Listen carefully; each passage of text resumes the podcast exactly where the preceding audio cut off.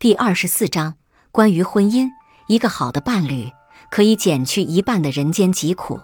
桃子和她老公一直都是大家心目中的模范夫妻，但很少有人知道，他们在婚后的第二年差点就离婚了，而导火索竟然是一只鞋子。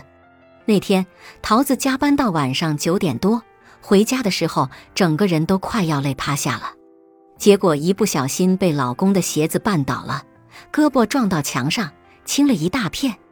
桃子一下子就火了，她大喊着老公的名字，让他立刻、马上把臭鞋子收好。她老公当时正在看电视，一脸无辜地跑出来。桃子见他头发乱得像鸡窝，怒火又升了一档。他咆哮道：“跟你说了多少遍，鞋子要放进鞋柜里，你怎么就不听呢？你说你工作一塌糊涂。”生活邋里邋遢的，你还想不想好好过日子了？不想过了就趁早离，大家都解脱。她老公瞬间被激怒了，不就是鞋子没放进鞋柜里吗？你至于发这么大火？想离就离吧。说完就摔门而出。因为两人都知道那是气话，加上家人的轮番相劝，两个人最终没有离成婚。但桃子并不甘心。她想改掉老公身上的臭毛病，想让他再上进一点儿，活得再体面一点儿。但不管她多使劲，她老公都像是故意跟她对着干。凭什么要我改？我这些年不都活得好好的吗？桃子绝望了。我当年是脑子进水了吗？怎么会看上这么个人？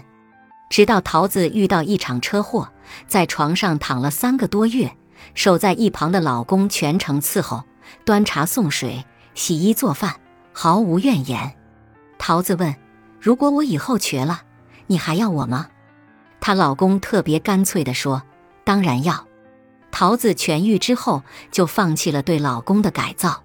然而神奇的是，当她不再对老公做过多的干涉后，她老公居然自觉地改变了很多。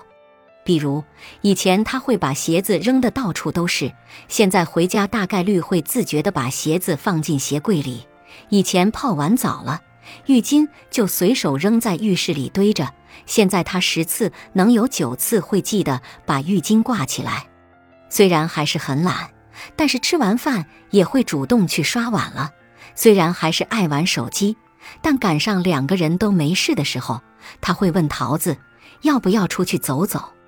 这世上从来没有天造地设的爱情，有的不过是在相互磨合中越来越坚定的两颗心。白头偕老的秘密，也从来不是我们相爱就行了，还包括各退一步，互相服软，轮流低头，以及允许我是我，你是你，不用假装完美。正是你的不记录，给了另一半当向导的机会；正是你的不会做饭。给了对方大展拳脚的机会，正是你的不会化妆，给了他看清你的机会。你的小缺点就像是一个个的小缺口，让那个真心爱你的人通过他们长驱直入。不用试图说服，沟通的目的不是非得达成一致，而是重申，就算我们观点不一致，但我们是一伙的。所以，不管发生了什么，我们的关系不会变质。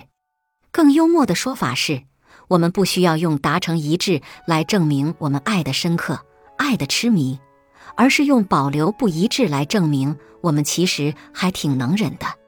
不要只顾着抱怨他从前就像一个史诗里攻城的无畏战士，现在变成了躺在沙发上等着吃早饭的大懒虫。也许你还应该看到他将恋爱时的声势浩大，渐渐变成了婚后的细枝末节。比如，他恋爱时会陪你一起淋雨，而婚后就会想着赶回家去收衣服。他恋爱时会挑最好看的背景把你拍得美美的，而婚后更想把你丑却真实的样子拍下来。他恋爱时会一掷千金或者不远万里为你制造惊喜，而婚后则更愿意陪你买新鲜的果蔬或甜品，从清晨到日暮。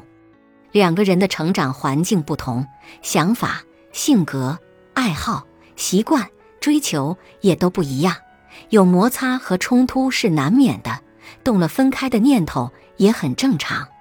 毕竟短暂总是浪漫，漫长总有不满。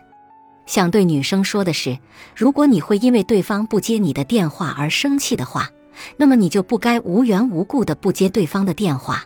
如果你不喜欢别人打搅你追剧看电影，那么你就不要打搅别人玩游戏。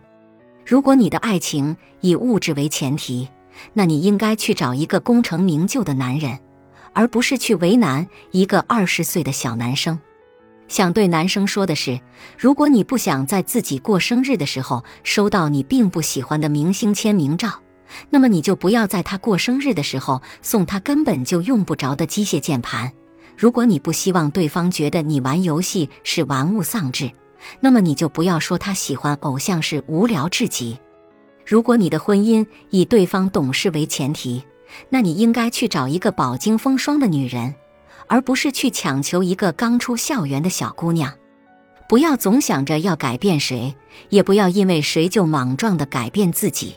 借一个有趣的比喻来说，就是你叫孙稀饭，恋爱或者结婚了，你还是孙稀饭，不要变成孙泡饭、孙米粥、孙热汤、孙咸菜、孙油条、孙肉夹馍、孙煎饼果子。但是你可以因为对方的好而升级为孙。味道很赞稀饭，孙看起来很好喝稀饭，孙香味扑鼻稀饭。